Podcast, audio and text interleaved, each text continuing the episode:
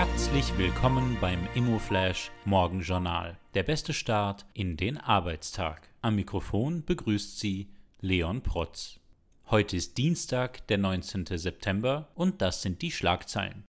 Steop vermittelte an Glorit. 50 Wohnungen und eine Gewerbefläche entstehen durch den Bauträger Glorit in der Wien-Donaustadt. Die Liegenschaft an der Alten Donau im Hohenweg 3 wurde von Steop Realitäten vermittelt.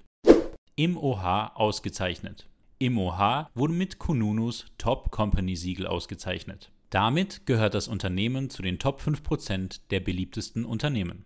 Die spannendste Meldung heute. Unverständliche Blockadehaltung. Als unverständliche Blockadehaltung bezeichnet die österreichische Immobilienwirtschaft die Aussagen von Helmut Ettel, Vorstand der Finanzmarktaufsichtsbehörde, im gestrigen Ö1 Morgenjournal.